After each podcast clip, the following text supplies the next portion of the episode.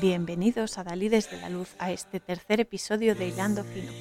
Nuestra aventura de hoy nos lleva directamente al universo de ¿Conoces a Joe Black? Meet Joe Black en inglés, de 1998 y dirigida por Martin Brest. Se trata de una adaptación de la película La muerte de vacaciones, Death Takes a Holiday, de 1934. Entre sus protagonistas tenemos al gran Anthony Hopkins, a Brad Pitt, Clary Forlane, actriz muy prometedora, la verdad, Jake Weber, que también aparece en la serie Medium, de la que hablaremos algún día también, Marcia Gray Harden y Jeffrey Tambor. Destacar igualmente la banda sonora conducida por Thomas Newman y que cuenta con temas clásicos como Top Hat, What Tie and Nails y Let's Force the Music and Dance del gran Irving Berlin, el temazo Whisper of a Thrill del propio Newman y algunas canciones actuales como Over the Rainbow en la versión de Israel y Z Kamakawi Wole. Una auténtica joya esta película. Soy Cora Muñoz. Comenzamos. Bueno, todo empieza con el cumpleaños de Bill Parrish, que es Anthony Hopkins, y su hija mayor Allison, que es la que está organizando y supervisando todos los detalles previos, ¿no? los preparativos de la fiesta que le van a dar por sus 65 cumpleaños. Ya desde el primer momento te están dando el mensaje más claro y más contundente de esta película, que es celebrar la vida. A poder ser añado con crema de cacahuete que está buenísima y te da el aporte energético necesario como también te lo da la representación de esta película de la muerte. Ahí lo dejo. bueno, ahora en serio. Ya de primera se aprecia que Alison es una mujer muy nerviosa y necesita mucho cariño porque es muy sensible y muy delicada y necesita ese apoyo, ese sostén emocional sobre todo. Y sobre todo es eso, a ojos de su padre. Por eso se esfuerza tanto para que todo esté a su gusto y para alegrarle y que se sienta muy, muy amado. Porque un padre es una figura muy importante de referencia en esta vida para todos, no solo para los personajes de, de la película. Porque también es un arquetipo, una representación de, por un lado, la energía masculina y activa que nos impulsa a crear y sobre todo a manifestar físicamente esas ideas y por otro lado un padre también es símbolo de protección y de respaldo, ¿no? de seguridad y de afirmación. Y que es todo lo que cualquiera necesita eso para tener una vida equilibrada y aumentar nuestra autoestima, que es súper importante. Entonces, Alison de alguna manera siente que no es tan importante para Bill y que no está a la altura de, su hermano, ¿no? de su hermana Susan, frente a los ojos de Bill. Pero claro, es que a ver, compararse con otros aunque es muy difícil no hacerlo, todos lo hacemos inconsciente o conscientemente, eso vale, nos puede dar cierto punto de referencia muy sesgado, pero nunca nos va a decir quiénes somos al 100%. Te va a hacer una comparación, pero cada persona tiene sus particularidades y no puedes generalizar lo que le pasa a una con lo que le pasa a otra. Porque las mm, dificultades y las cosas que uno tiene que superar en esta existencia, en este capítulo, son determinadas y no tienen nada que ver, o aunque se parezcan, no son iguales a las de otra persona. Por eso compararse muchas veces lo único que hace es perjudicarnos. Tú te puedes comparar con tus acciones. Eso sí que te puede servir de ayuda. Tus acciones y tus actitudes son los que definen tu forma de ser tu personalidad. De ahí que la idea de todo esto en la vida sea mejorarnos a nosotros mismos, o sea, trabajarnos, trabajarnos siendo conscientes de todo lo que hacemos, lo que dejamos de hacer y de todas las barreras que tenemos que superar. Porque todo es una renovación constante y esto también se ve a lo largo de la película. Cada uno es eh, diferente y cada ritmo de cada persona no es ni mejor ni peor, simplemente es diferente al de los demás. Y de todas formas, en la película, Bill sí ama a su hija, lo que pasa es que es un poco torpe a la hora de expresarlo, porque a lo mejor piensa, da por hecho que Alison no necesita esa esa reafirmación constante, ¿no? Pero bueno, eso es algo que va a aprender a lo largo de la película también Bill. Entonces, bueno, para empezar ya tenemos bastante, bastante tela que cortar.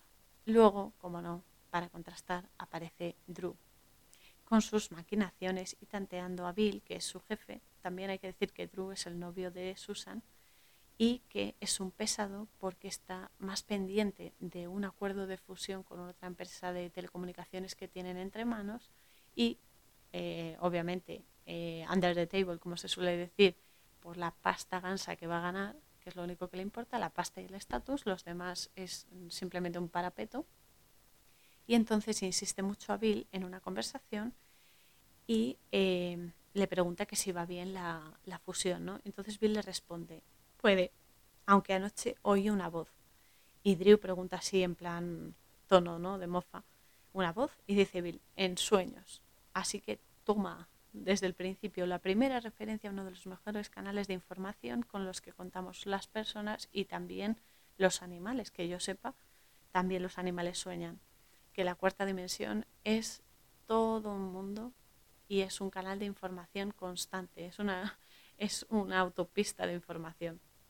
De hecho, los mejores mensajes suelen venir en sueños y por eso yo soy partidaria de eh, analizar tus sueños y de ver el sentido que tienen para ti, porque sí, tú puedes saber un símbolo universalmente lo que quiere decir, pero tienes que meterlo en el prisma personalizado de las circunstancias que vives y cómo resuena en ti. Esa es la verdadera eh, traducción de los símbolos, porque es verdad que al otro lado les encanta darte mensajes, pero les encanta también jugar a descifra la metáfora, descifra el acertijo y es una versión del Busca Wally 2.0, pero bueno, ellos trabajan así y por algo será, también hay que decirlo.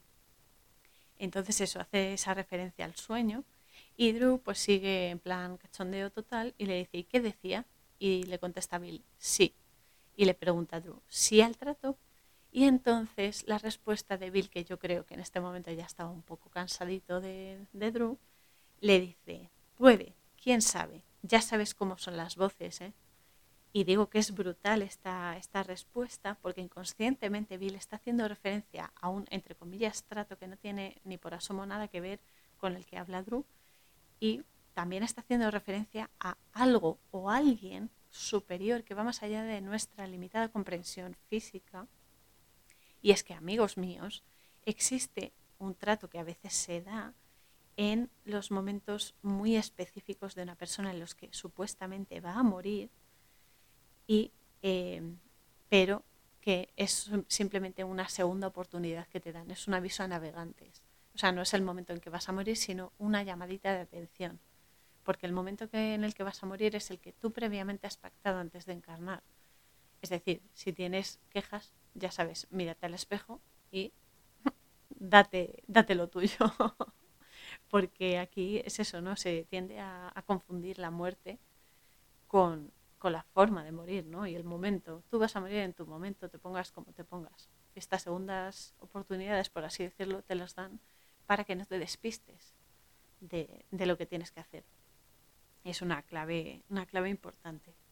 Después hay otro momento que me parece muy significativo porque ocurre en el minuto 7 exacto, y digo 7 exacto porque el número 7 tiene connotaciones eh, bastante importantes, bueno, todos los números, ¿no? Pero el número 7 simboliza el cambio, la transmutación. También es verdad que está asociado a las siete eh, emociones principales, las siete virtudes, los siete defectos y demás, pero sobre todo implica cambio. Y es importante porque hay otra conversación muy significativa a nivel espiritual em, y emocional sobre todo, eh, Bill y Susan tienen esta conversación viajando en un helicóptero. Esto es otra referencia importante porque todos los medios de transporte simbolizan la forma en la que uno se mueve por la vida. Si están parados es que estás bloqueado, simplemente no te estás moviendo, no, no estás aprendiendo, ni avanzas ni retrocedes, sigues igual. Pero si están avanzando, indica eso un progreso, un crecimiento. Al ser un medio de transporte aéreo, es un avance superior, sea, a las funciones superiores del ser humano a nivel mental y emocional. Y entonces es eso, ¿no? Están ascendiendo en esta conversación, están logrando transformar esas emociones a algo mucho más brillante, ¿no? mucho más potente y mucho más elevado, de más calidad, por así decirlo. Entonces Bill, pues de alguna manera está preocupado por su hija y le pregunta si realmente ella ama a Drew, que es su novio, y no solo eh, y no solo que, lo ame por las conveniencias ¿no? sociales y porque esté bien visto y tal, o por la lógica. Y le pregunta también si le hace sentir y querer vivir ese amor lleno de bondad, de cuidado y de pasión, de, querer arriesgarse ¿no? y vivir y decir, sí, sí, quiero esto. ¿no? Porque Bill no lo percibe, la actitud en Susan de, ¿sabes?, de desvivirse por la persona, de decir que disfruto con esta persona, amo a esta persona y quiero pasar la vida entera con esta persona. Eso él no lo ve en Susan. Y él le dice igual, ¿no? Que eh, de alguna manera él quiere ver a su hija feliz y ver que la aman y que ella es capaz de dar todo su amor, que experimente eso, que no viva sin saber lo que es.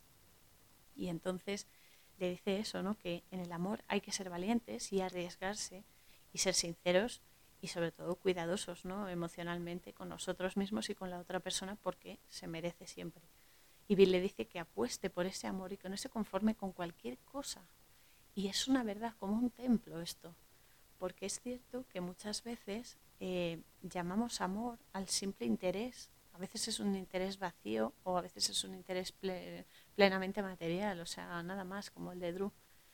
Y aunque a veces hay cosas que se le parezcan, pero no lo son, no, no, son amor y también lo llamamos así, es como un encaprichamiento, un enamoramiento, una fascinación, no sé, pero no sigue, o sea, no es amor 100%.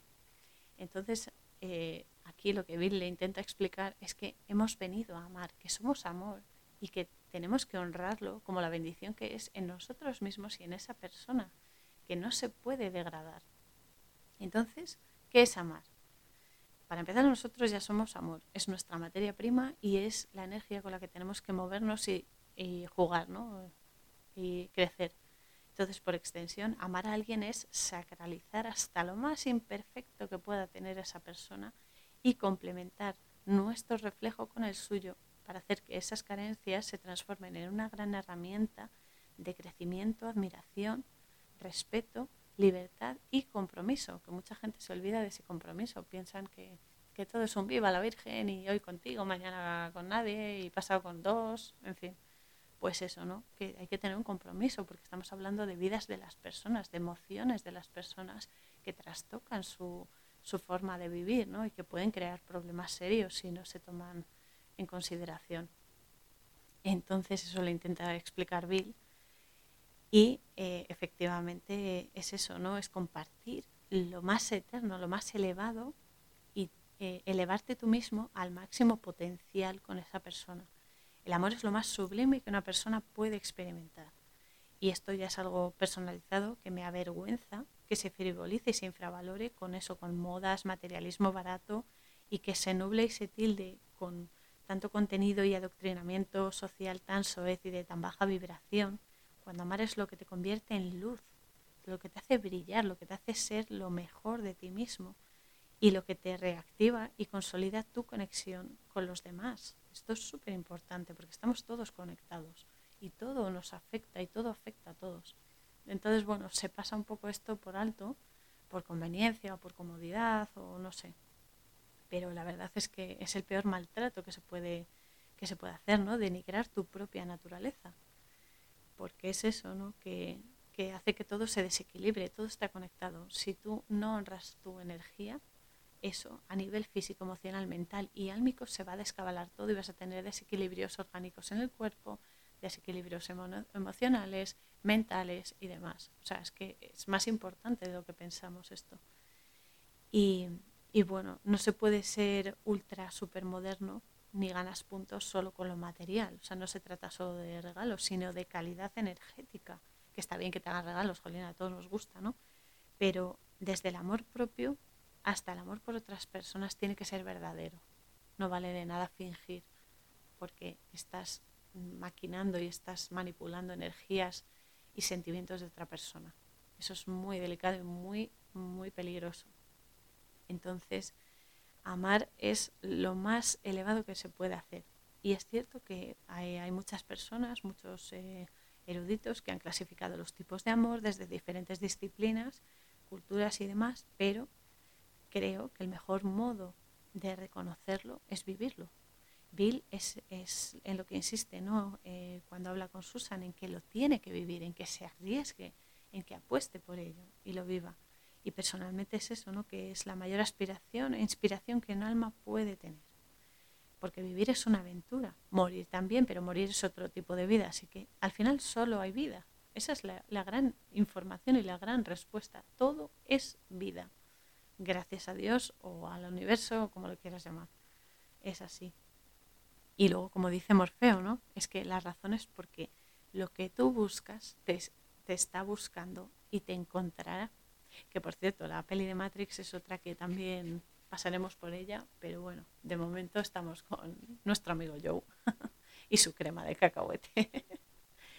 y es eso, ¿no? Entonces eh, llega un momento en el que Susan, una vez aterrizan en Nueva York con el, con el helicóptero, ella entra en la cafetería a la que va frecuentemente y se encuentra con Joe, que está hablando por teléfono con su hermana y que se tropieza y tira unas tazas y eso al suelo y llama la atención de, Susan. Y entonces ahí conectan desde el primer momento y se ponen a hablar y a desayunar juntos y tal. ¿no? Y ella, mm, claro, empieza a ver que eh, hay un contraste tremendo entre el novio de, de, Susan, que es Drew, y este chico, ¿no? Joe, que son diametralmente opuestos. Y entonces ella empieza a comprender un poco las palabras del padre, de que no te conformes con, con esto, porque puede que necesites más. O sea, no te conformes con algo que sabes que no te está llenando, que no lo sientes, que, que te deja vacío más que, más que algo bueno, ¿no? Y ella lo empieza a notar con, con Joe. Simultáneamente, Drew y Bill llegan a la empresa de telecomunicaciones Parrish y Drew, por supuesto, sigue insistiendo en el tema de la fusión con la empresa, que es muy pesadito, y cuando Bill ya se queda solo en el despacho, eh, sufre un, un, amago de taquicardia y demás, ¿no? Y entonces sigue oyendo la voz esa potente y penetrante que sigue afirmando, sigue diciendo sí, sí, sí, y hace patente su, su presencia ahí. Y es que no, no es de extrañar, ¿no? Estamos hablando de la muerte. O sea, tiene que ser despampanante esa presencia. Y entonces el sí ese, claro, le dice que es la respuesta a su pregunta. La pregunta es, ¿voy a morir? Porque él se la hace mentalmente muchas veces.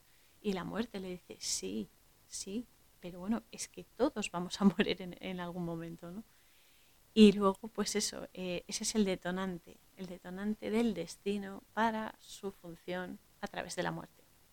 El siguiente paso es, no sabemos si por desgracia o por fortuna, eso depende de cómo se mire, pero el siguiente paso es conseguir el eh, recipiente de carne y hueso para poder moverse, ¿no? porque la muerte es energética y no se puede mover ni experimentar lo físico si no tiene un cuerpo físico que le pueda traducir a, a experiencia. ¿no? Entonces él, que no da puntada sin hilo, la muerte, elige a Joe, porque claro, él sabe que bueno, que Susan y él están ahí, que se gustan y tal, que Susan es la hija de Bill y bueno, está todo conectado, ¿no? Lo que decimos siempre. Entonces elige a Joe. Y eh, al despedirse Susan y él en la cafetería, eh, Joe le dice, quién sabe, quizá caiga una estrella. Y Susan se da cuenta de que es una señal inequívoca de que va por buen camino, porque claro, ella se queda así flipando porque se da cuenta que es la misma frase que le ha dicho el padre unas horas antes, ¿no? Y entonces ahí queda ese, ese pozo, ¿no? Esa, esa señal. Pero claro, se despiden y demás, y aunque hacen varios amagos de, de ¿sabes?, de volver a juntarse y, y, seguir hablando y conociéndose y tal, al final cada uno se va por su lado y Joe se queda embobado en mitad de la calzada mientras está cruzando por el paso de peatones y sufre un terrible atropello y obviamente muere. Entonces ya la muerte tiene su traje de carne y hueso y es entonces cuando eh, se presenta en la casa de Bill y se reúne con él en la biblioteca, que no podría ser en otro sitio, porque precisamente una biblioteca es un núcleo de conocimiento y de sabiduría. Incluso en nosotros mismos, la mejor biblioteca que podemos tener es nuestro interior, donde se encuentra toda la información que precisamos, incluso de vidas pasadas, eso que llaman registros akáshicos, que es la, el recuerdo, ¿no? la memoria universal, está todo en nuestro interior. Todo, la eternidad, todo está dentro. Por eso hay que, eso que decimos de ahí arriba, el cielo, el cielo está dentro. Tú, si quieres saber algo, si quieres percibir algo, ve hacia adentro. Inspeccionate por dentro, tus emociones, tus pensamientos, tu espíritu y encuentras respuestas. Esa es la mejor biblioteca y además es que es infinita, o sea, imagínate. Lo que pasa que es eso, que lleva un tiempo de desarrollo, es como el que empieza a leer, ¿no? Leer, empezar a leer, con, cuando un niño empieza a leer, pues le cuesta, pero es cuestión de práctica. Y siempre se encuentran mensajes y señales y respuestas. Entonces se reúne con Bill en la biblioteca y es un sitio trascendental porque también las primeras palabras que cruzan ya cara a cara son muy, muy, eh, muy importantes. Le, dije, le dice mm, esto Joe a Bill que le ha elegido porque la forma de ser que tiene, su gran nobleza y la gran vida que está llevando y todo su esfuerzo son dignos de imitar y de emular y que por eso ha llamado la atención que es bastante heavy porque llamar la atención de nuestra querida y vieja amiga la muerte no es moco de pavo. Entonces esto también da un perfil bastante interesante y humano de ella, ¿no? de la muerte. Que nos guste o no, y esto es importante aclararlo, ella solo hace su trabajo. No hace distinciones de raza, ni de sexo, ni de estatus social, ni de edad, nada de nada. O sea, ella va a hacer lo mismo. Tú tienes más o menos dinero, eres, eres de un país, eres de otro, da igual vas a morir igual que todos. Se acabó. Por eso mucha gente que se cree que por tener más dinero es mejor o, no sé, o tiene más privilegios o debería tener más cosas y tal, o se cree superior a los demás, mm, es absurdo porque va a morir igual. Y sabes que las cosas materiales no se pueden llevar al otro lado.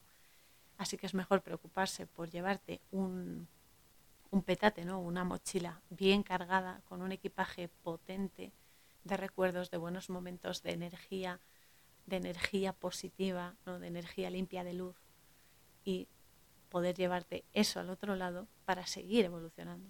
Pero bueno, eso es cuestión de cada uno, que cada uno lo, lo entiende en su momento y demás.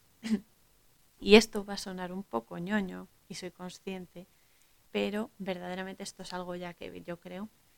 Eh, acertaron en poner a Joe, o sea, a Brad Pitt, perdón, como Joe Black porque su imagen suaviza y humaniza e incluso hasta puede que dé una idea más cercana y más cálida y menos aterradora de la muerte, que no me gusta llamarla parca porque resuena energía negativa de ello y está llena de violencia esa palabra, cosa que no encaja con la muerte.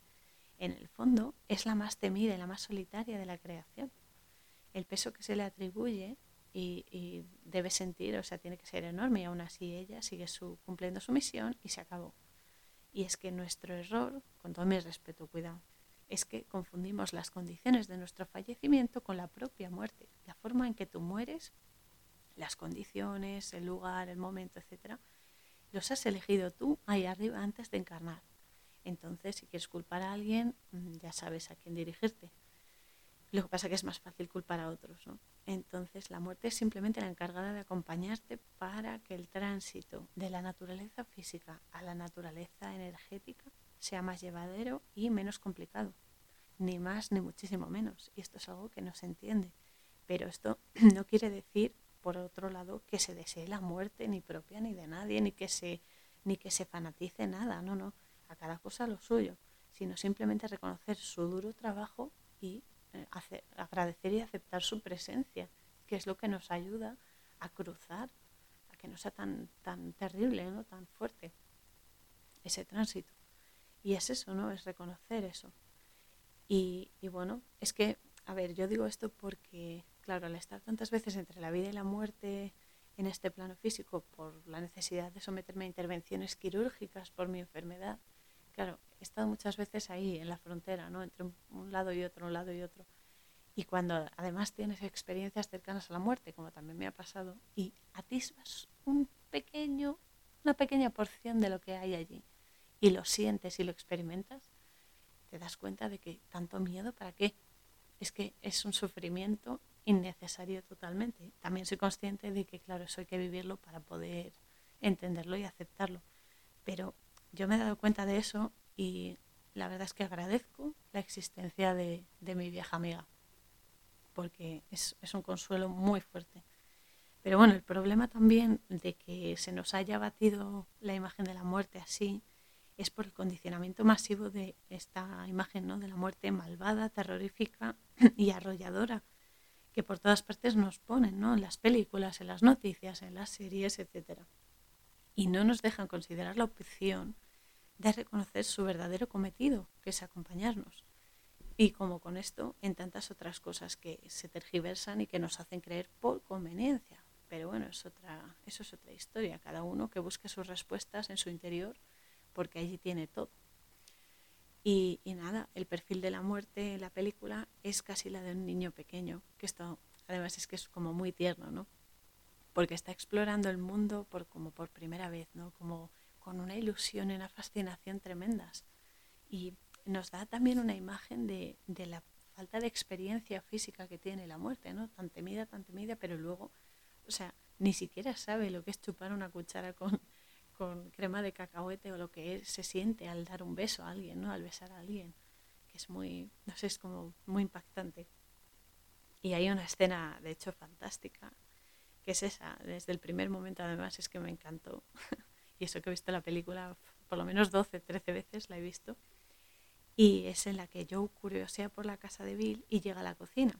y entonces hay un mayordomo que le ofrece crema de cacahuete y la prueba él con, mucho con mucha ilusión, ¿no? casi infantil. Y se ve que es adorable porque es como, oh Dios, ¿y esto qué será? Vamos a probarlo. Entonces es un momento muy, muy tierno, al menos para mí. Y también es verdad que hay muchas referencias simbólicas en la película.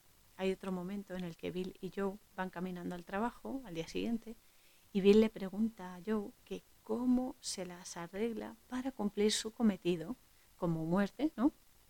Si él está ahí encarnado junto a él. Y la respuesta de Joe es totalmente espectacular. De todas formas, a mí ya cuando sabes un poco de estas cosas no me sorprende porque es cierto ¿no? que al final lo vives y, lo ratificas. Entonces la respuesta de Joe es la siguiente. Porque una parte de ti está haciendo una cosa mientras otra parte realiza otra. Y es que eh, somos así, somos seres multidimensionales y multifrecuenciales. Y me explico. Al mismo tiempo que realizamos una tarea, por ejemplo, estamos respirando, pensando en qué vamos a hacer de cena, en lo bien que nos lo pasamos en la fiesta de un amigo, en que me ha gustado el libro que leí la semana pasada, etc. Estás haciendo diferentes cosas a la vez, a diferentes niveles energéticos de tu vida. Es multifrecuencial y multidimensional. A nivel espiritual ocurre lo mismo puedes estar pendiente de asuntos terrenales acompañando mentalmente a un amigo que está en alguna situación importante a la que por la causa que sea no has podido asistir físicamente. Y es eso. Y puedes, sobre todo esto, se desarrolla un montón durante los sueños, durante las horas de sueño, que es el portal frecuencial por excelencia. Y puedes estar ayudando a otras personas o visitando realidades más allá de esta tercera dimensión. Estos momentos de sincronicidad se dan cuando uno está vibrando adecuadamente y esa energía se transmite y se recibe a la perfección. Seguro que a todos nos ha pasado en algún momento que estamos pensando en alguien y de repente nos escribe, nos llama o nos visita. Es como, anda, está pensando en ti. y eso sucede porque hemos llegado a establecer una conexión y activar ese canal de comunicación mental que tenemos siempre, aunque esté latente, pero siempre está ahí. Y así vibramos en la misma franja frecuencial y eh, conseguimos esa, esa comunicación. Aparte, también es verdad que somos un 70 y no sé cuántos por ciento de agua, que el agua es eh, el, en la simbología es el elemento de la, de la frecuencia, del cambio frecuencial. Entonces, eh, y a través de él se hacen las transiciones.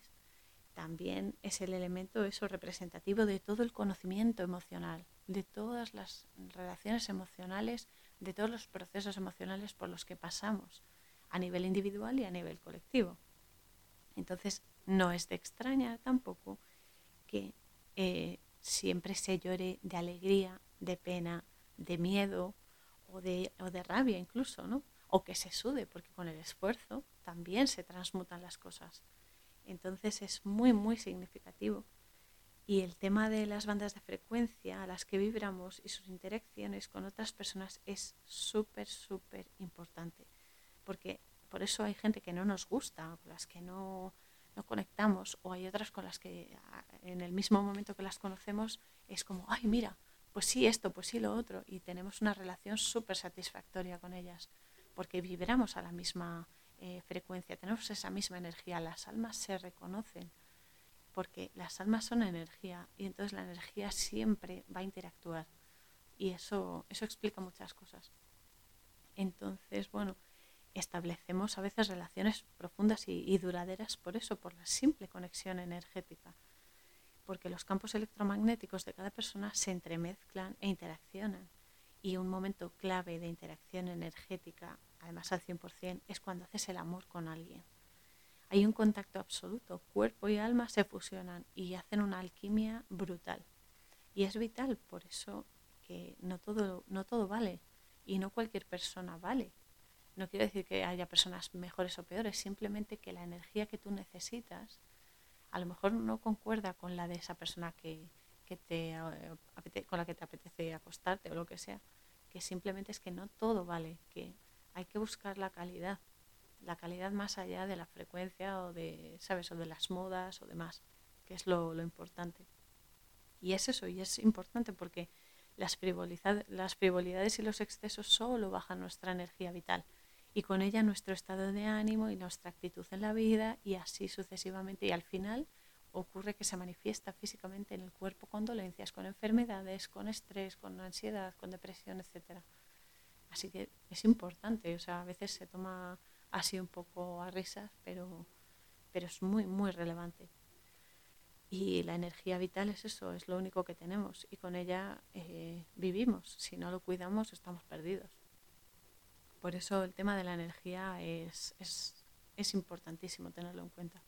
Luego hay otro momento inmenso y es muy, muy notorio en el que Joe va al hospital a ver a Susan y eh, se encuentra con una paciente que es mayor, que es de Haití, es haitiana, que reconoce la verdadera naturaleza de Joe.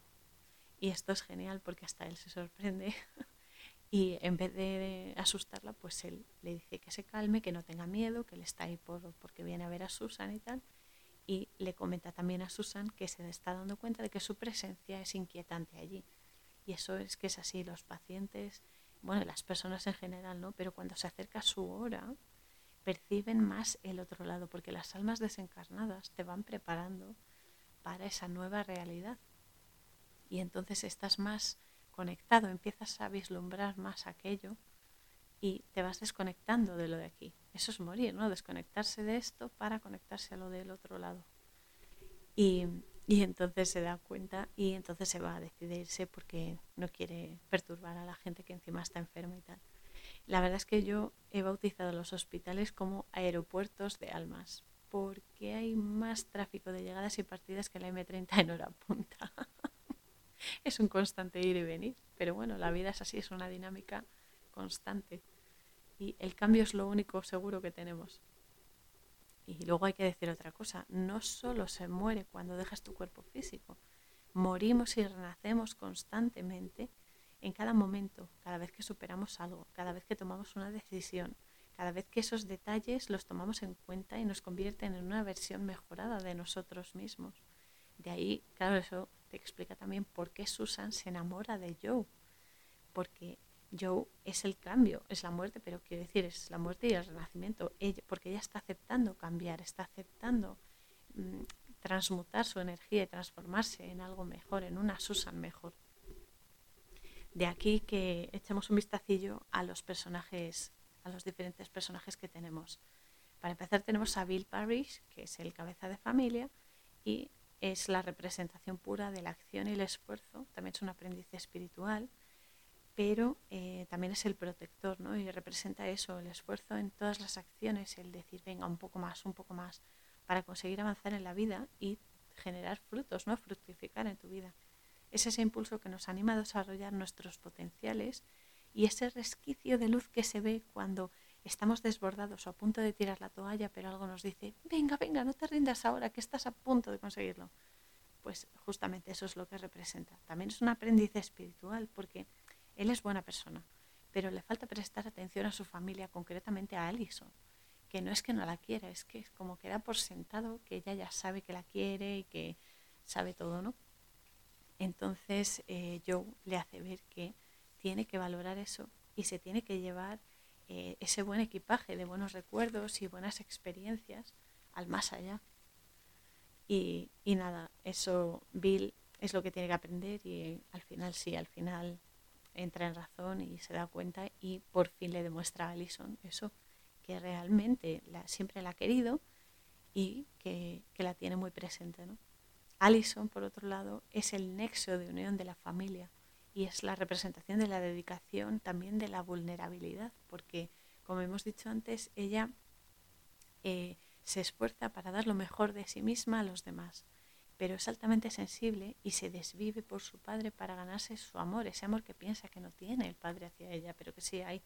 Es el pegamento de la familia y esa delicadeza es verdad, ¿no? Que también se expresa en nosotros cuando estamos, alguna situación nos pone en el filo de la navaja y sabemos que cualquier, no sé, cualquier balanceo hacia un sitio hacia otro nos puede romper. Ese momento tan delicado y tan mm, sutil que, que, bueno, que es justamente el momento de más vulnerabilidad, pero que luego de ahí sacamos fuerzas de flaqueza y venga para adelante, ¿no? Pero bueno, nos pasa a todos. Luego está Quincy, que es el, el marido de Allison, que es un inocente, el pobre, y es un ingenuo también. Tiene buen corazón, pero claro, eh, se deja llevar por Drew. Él no sabe las verdaderas intenciones que tiene él, pero le proporciona la información justa para que Drew pueda derrocar a, Bill y eh, jubilarlo previamente, obligatoriamente también. Entonces él luego se siente súper culpable, se lo confiesa a Joe, se lo confiesa a Bill y se, se da cuenta de que, bueno, de que ha, ha intervenido y de alguna manera, directa o indirectamente, eh, ha perjudicado a Bill, ¿no? Pero bueno, es un buenazo, además ama a su mujer por encima de todo y le da ese, ese apoyo moral que necesita siempre para que no se hunda, está muy pendiente de todo. Además es una persona que, que bueno, que es, es, un inocentón, pero que, que, no sé, es afable, ¿no? Es amable y está siempre hablando con la gente y demás. Entonces, bueno, todos ¿no? Hemos sido utilizados y se han reído de nosotros, también lo hemos hecho nosotros, a lo mejor sin darnos cuenta, a lo mejor aposta. Y lo que es cierto es que cuando te engañan y te das cuenta de que has eh, perjudicado a otros, mm, la culpabilidad llega. Y, y, eso, y hay que saber pedir perdón y hay que saber ser lo suficientemente humilde para reconocer nuestros errores, como hace Quincy. También tenemos aquí al listillo de turno, nuestro colega Drew, que es un aprovechado y es la representación en toda su extensión del egoísmo. Es eh, un oportunista que solo se interesa por sí mismo y eh, actúa encima como un topo en ambas empresas y se lleva por delante a quien sea con tal de llenarse los bolsillos. Es una joyita el niño. Pero la muerte, en este caso metafóricamente hablando es el cambio, le pone su sitio, porque es que no hay acción sin reacción. Eso de, ay, qué casualidad. No, Causalidad. Causalidad. Porque todo tiene un efecto y una causa. Y entonces todo te vuelve la vida. Eh, de hecho, es que la vida es un boomerang. Y eh, todo lo que ofreces se te devuelve y a veces con intereses. Que esa es la letra pequeña que aquí el, amigo Drew parece muy listo y muy, eh, muy businessman, pero la letra pequeña se la ha mm, tragado entera además. Y es lo que pasa, ¿no? Cuando el ego se deja suelto, se vuelve salvaje y una bestia. Y de ahí se origina todo, la envidia, el mal. O sea, se abre la puerta a todo lo negativo y a todo lo que, más que construir y edificar, destroza y perturba. Entonces, pues bueno, es un aprendizaje más denso, no más lento, pero, pero bueno, se puede evitar también.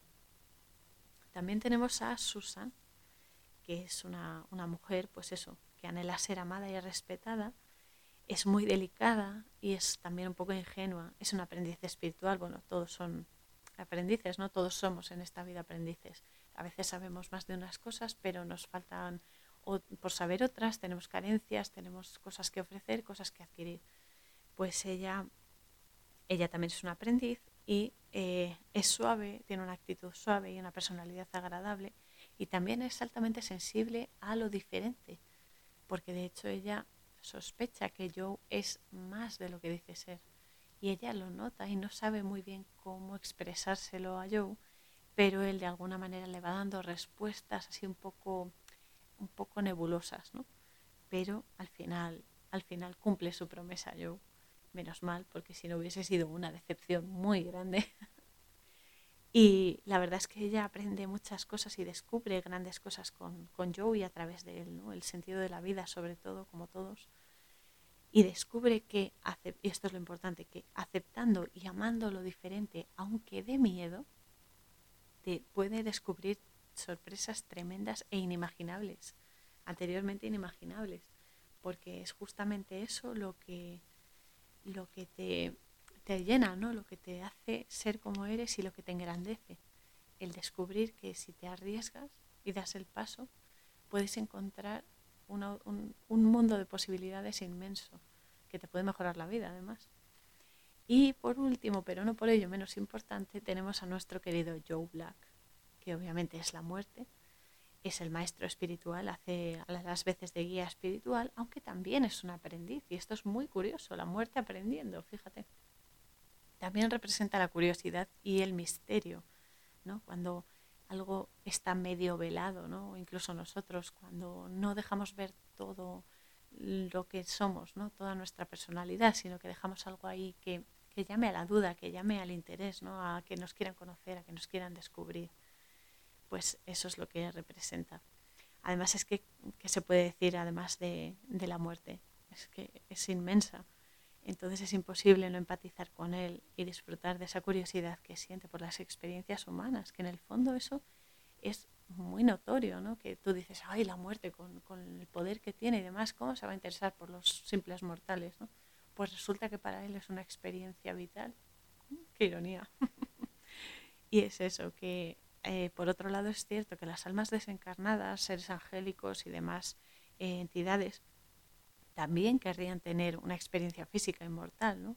Vivir todo lo que no se puede sin un cuerpo físico que los aloje, porque claro, no serían capaces de traducir esa, esa experiencia, ¿no? Y es eso, el comportamiento de Joe es eso, el de un niño descubriendo todo por primera vez y contrastando todo, porque al final es eso, ¿no? Es como las dos caras de la moneda, el Joe Black, que es la muerte, pero también la inocencia de, de los primeros pasos por la vida. Y eh, es el misterio porque ese, ese lado que todos ocultamos, no mostramos con cuentagotas para a veces para no asustar a otros, ya no solo por hacernos más interesantes, ¿no? sino porque sabemos que a lo mejor causamos miedo en los demás, ¿no? por ser tan diferentes o lo que sea. Y a veces porque no queremos reconocerlo o no queremos volver a vivir esa situación. La mejor parte de ello es esa sensación de que te invita a dar el paso y a conocer esas cosas que no nos atrevemos siquiera a imaginar, por eso, porque nos imponen un montón, ¿no? Y a lo mejor luego son tonterías, ¿no? Que pensamos que es ahí un problema gigante o algo que nos da mucho, no sé, mucho respeto, y luego resulta que estamos facilitando esa, esa comunicación, ¿no? Y es ese, ese impulso tan potente que, que nos hace ver pequeños fragmentos, retazos de algo mucho más inmenso tras esta supuesta realidad que sinceramente yo cada vez noto más que es un holograma y, y bueno, que a saber, depende, define realidad, porque a veces lo que parece un sueño es mucho más real que esto que tenemos aquí físicamente, ¿no? Pero bueno, hay que pasar por las dos fases, así que es eso. Es el maestro, el guía espiritual que despierta todo lo oculto y lo insensibilizado en los humanos y que cumple su, su promesa, ¿no? Al final es, un tío legal porque cumple su promesa cuando le dice a, Susan que le promete, bueno, que la ama muchísimo, de verdad además, pero que también le promete que va a tener y siempre tendrá lo que encontró en esa cafetería, es decir, al Joe de la cafetería inicial. Y es cierto porque se lo, se lo, vamos, se lo vuelve a, a dar, de alguna manera reaparece y, bueno, es eso, ¿no? Que, que, se merece un poco más de comprensión la muerte y menos miedo, porque ella no viene aquí a aterrorizarnos, viene a ayudarnos. Ese es otro mensaje importante que da esta película. Y, y nada, pues eso, ella tiene, tiene un papel relevante, pero no, no decide, ella solo hace lo que le manda. Y luego es eso, ¿no? que llega el momento de la, de la jubilación anticipada y obligatoria, hay que añadir, gracias a Drew, que es un capullín, Y, nada, eh, además es que justo en la celebración del cumpleaños es cuando se ve todo el pastel de la jubilación, ¿no? que le obligan a, a Bill a jubilarse. Y también es irónicamente curioso que el momento de su cumpleaños también sea el momento de su muerte y su renacimiento ¿no? en otra vida. Entonces eh, le, llega, le llega una información por parte de, de Quincy a, a, Bill y entonces le hacen una, una trampa a Drew, lo llaman ahí al despacho de Bill y tienen a todo el consejo de la empresa escuchando por una videollamada y tal y entonces eh, Drew lo confiesa todo y se le ve el plumero, ¿no? Y aquí llega el momento más apoteósico de la película, porque eh, Drew está obsesionado también con saber quién es Joe Black, porque Joe Black le ha quitado su puesto, le ha quitado eh, a su novia y demás, ¿no? Entonces tiene una frustración ahí atascada que no puede con ella. Y entonces le dice, le dice Joe, y ha llegado el momento de desvelarte quién soy yo. Claro, Bill está totalmente asustado porque dice, madre mía, que le va a decir que es la muerte. Pero yo se ha guardado este en la manga y, se lo suelta bastante bien. Entonces, eh, como desenmascaran a Drew, le dice yo, soy un inspector de la agencia tributaria. y se ríe porque es que eh, Drew eh, le dijo anteriormente que la frase siguiente, eh, no hay nada más insondable que la muerte y Hacienda. y en el fondo ambos se cobran un, ¿no? Se cobran un precio vital. Lo que pasa es que, claro, uno tiene más relevancia que el otro. Y eso, entonces se ríe de él todo lo que puede más. es un momento estelar. y, y, así, así termina la, la película, ¿no? Que a Drew lo llevan a la cárcel y, bueno, y Bill se, se, despide de sus, de sus hijas. En el fondo Alison no está, no está muy perceptiva ante eso, pero sí Susan se da cuenta de que es la última vez que lo va a ver, porque ella lo, lo presiente de alguna manera. Y entonces eh, Bill y Joe se van, cruzan al otro lado, además cruzan a través de un puente, que esto también me gusta mucho porque es otro símbolo súper, súper fuerte un puente es una unión de dos extremos, de dos realidades y de dos naturalezas, es decir, es la metáfora de morir, el tránsito de la vida física al otro lado que es la vida espiritual. Y, justo cuando Susan llega para intentar alcanzarlos, es cuando eh, ambos desaparecen por el otro lado del puente y se queda mirando y aparece el Joe de la cafetería, que eh, este, la muerte cumple su promesa y se lo devuelve. Entonces ella tiene la oportunidad de empezar de cero con él, porque la verdad que está desorientado el pobre. Dice, no sé qué ha pasado, pero he vuelto y me hubiese gustado conocer a tu padre y tal. Y, y, eso, y se van a la fiesta y bueno, empiezan de cero, ¿no? Entonces el, el mensaje está genial porque cierra de una manera apoteósica, porque lo que viene a decir es que a pesar de la muerte física, hay vida después de la muerte. O sea, después de Joe Black, vuelve Joe, el, inicial. Luego entonces todo es vida. Y esa es, la, esa es la enseñanza más importante que uno tiene que tener en cuenta, que siempre hay vida más allá de, la muerte física, todo es vida. Por lo tanto, todo es experimentar y todo es vivir y todo hay que elevarlo al máximo potencial y a lo más positivo y lo más óptimo para todos, empezando por uno mismo, claro. Entonces, esto es algo que, sí que quería, quería expresar porque muchas veces nos hacen creer que te mueres y ya se acaba todo. Y no es así. Es que todo es vida y sabemos menos incluso de la mitad de lo que creemos que hay. Porque el juego está aquí, o sea, la ironía es esa, que hasta que no te mueres físicamente no compruebas lo que siempre has creído, ¿no? Entonces, entonces bueno, ahí está, ahí está la gracia de vivir, que siempre hay una cosa más que descubrir. Y hasta aquí, bueno, eh, hasta aquí el, el audio de, del episodio de hoy. Os eh, adelanto que la próxima semana, el próximo sábado, que es 8 de mayo de 2021, vamos a recorrer la película El Guerrero Pacífico de Peaceful Warrior, y eh, todas, sus, todas sus enseñanzas. También os invito a que compartáis en redes sociales este episodio o los otros, lo que queráis, que echéis un vistazo a mi página web, que es coraurzon.wixsite.com barra la posada fronteriza. Y ya sabéis también que podéis dejar mensajes de audio con vuestras opiniones y sugerencias en el link correspondiente que está en la descripción del episodio. Y ya sabéis, tirad del hilo y expandid vuestra luz al máximo. Nos vemos la semana que viene. Canción Spirit of Fire.